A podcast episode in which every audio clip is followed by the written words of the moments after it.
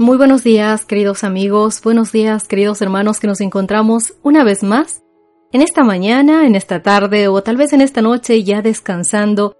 Has decidido tomarte un momento para poder llenarte del amor de Dios, hacer un espacio en tu vida para el estudio diario de la Biblia.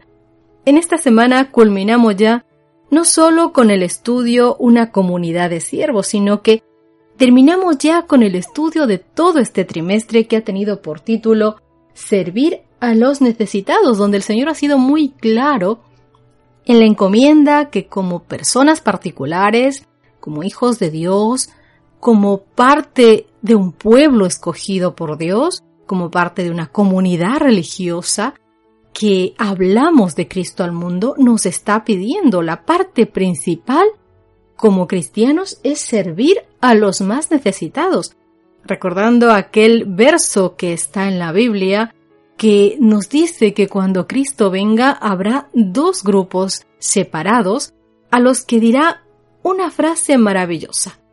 A los unos les dice, venid, benditos de mi Padre, heredad del reino de los cielos, porque cuando tuve hambre me disteis de comer, cuando tuve sed me disteis de beber, cuando estuve desnudo me vestisteis, cuando estuve en la cárcel me visitasteis venid ahora y heredad del reino de los cielos. Pero también hay otro grupo al que se le dice que nunca hizo estas cosas. Así que de ahí, queridos amigos, la base principal de un cristianismo verdadero. Antes de empezar a hablar a todo el mundo de lo que es la Biblia, debemos mostrar a todo el mundo de lo que la Biblia, la palabra de Dios, ha hecho en nuestras vidas, ha causado cambio ha causado una forma de ser distinta a lo que el mundo es en general y eso es lo que debemos mostrar al mundo para después mostrar todo lo que la palabra de Dios dice. Primero con obras, queridos amigos, primero con nuestro comportamiento. Y el título final de, de este trimestre era una comunidad de siervos con un texto base que nos abría el estudio en Hebreos capítulo 10 versos 23 y 24, donde el Señor nos decía a cada uno que mantengamos firme nuestra forma de vivir, nuestras creencias, nuestra vida, sin fluctuar, dice la profesión de nuestra esperanza, porque fiel es el que prometió. Y considerémonos, dice, unos a otros para estimularnos al amor y a las buenas obras. Un texto base que en realidad dice muchísimas cosas. El Señor hoy te está diciendo a ti, querido amigo, que no cambies, que no varíes, que te aferres a lo que creas, que te aferres a eso que Dios ya puso en tu corazón, que no fluctúes, que no cambies, que un día sí y otro día no, que no, que no estén las circunstancias invadiéndote, sino que más bien tu cristianismo esté por encima de las circunstancias, que no varíes esa esperanza por una razón sumamente importante. Y es que el que te prometió todas estas cosas, el el que dejó esa maravillosa carta de amor para ti para mí, no cambia porque Él es fiel, nuestro Dios es verdadero y fiel es lo que Él ha dicho y sus promesas siempre, siempre se cumplen. Así que, por esa fe que debes tener aquel que te prometió todas estas cosas, el Señor te dice que no solamente no fluctúes, que te mantengas firme, sino que, aparte de eso también, teniendo esa fortaleza, hagas que el resto que está alrededor tuyo, esa parte de la comunidad cristiana también, la estimules a tener amor los unos para otros, que consideres a otros más grandes que tú, como dice la propia Biblia, que nos animemos los unos a los otros a hacer buenas obras, a crear planes de distribución evangelística, a crear planes de ayuda para aquellos que necesitan de nuestro de nuestra protección, de nuestro ánimo, de nuestro amor, de nuestro cariño, de todo cuanto podamos ofrecer, no de lo que nos sobre, sino de lo que tenemos para ofrecer.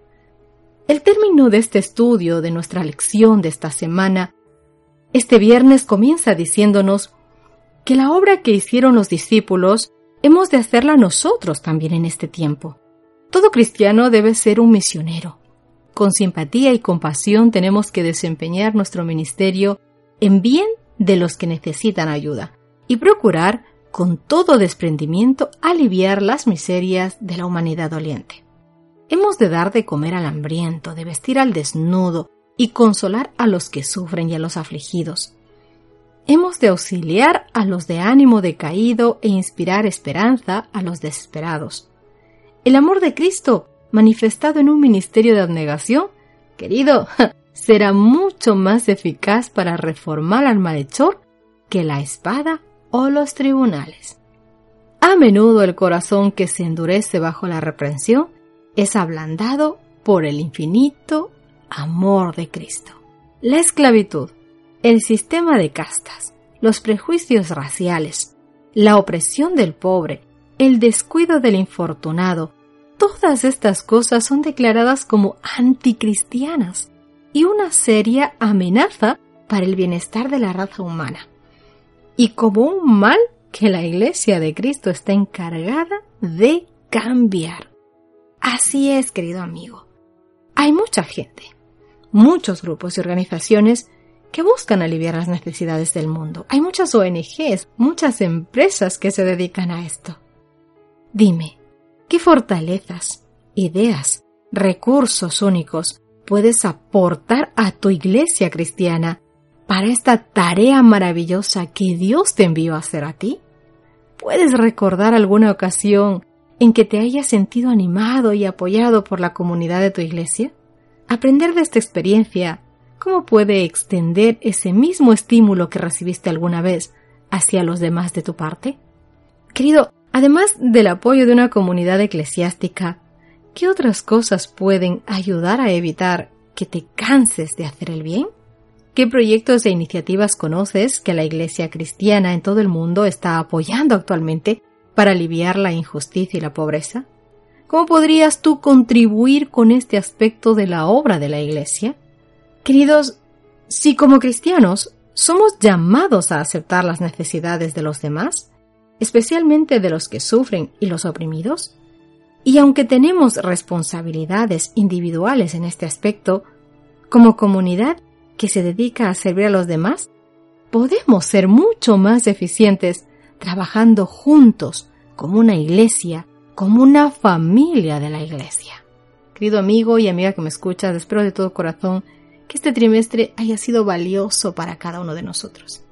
Sí, queridos amigos, es cierto que, como dice la Biblia, por la maldad de algunos el corazón de muchos se enfriará.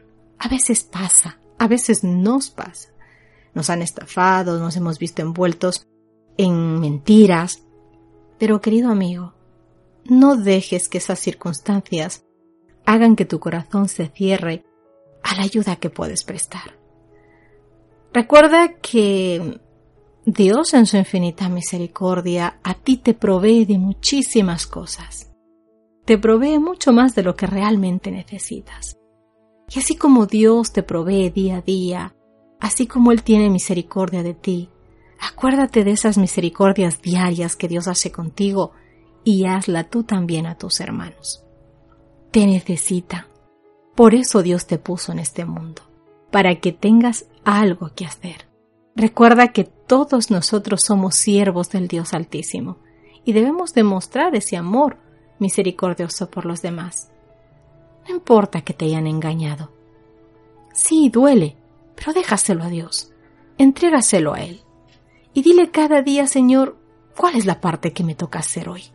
¿Qué es lo que debo hacer? Dame las fuerzas, dame la actitud, llévame hacia las personas que necesitan de mí, ayúdame a cubrir sus necesidades, ayúdame a estar con ellos. Y Dios proveerá todo lo necesario, incluso que no te estafen o que no te duela si lo hacen. Pero hay mucha gente que verdaderamente necesita de nosotros y si cerramos nuestro corazón, no vamos a poder entregar el amor de Dios al resto del mundo. Querido amigo, no cambies, no fluctúes. Aférrate a las promesas de Dios y cree fielmente que Él tiene el control de las cosas. Aunque vivamos en un mundo caído de mentira y de egoísmo, nosotros debemos ser la diferencia, la sal de este mundo. Que Dios te bendiga. Soy Cristina Rosas y fue un placer acompañarte todo este trimestre. Recuerda, que nos estaremos encontrando eh, en nuestro próximo estudio con un nuevo y maravilloso estudio sobre Nehemías y Esdras. Así que querido amigo, tenemos mucho que aprender. Demos gracias a Dios por lo que hasta ahora hemos aprendido y demos gracias por lo que vendrá.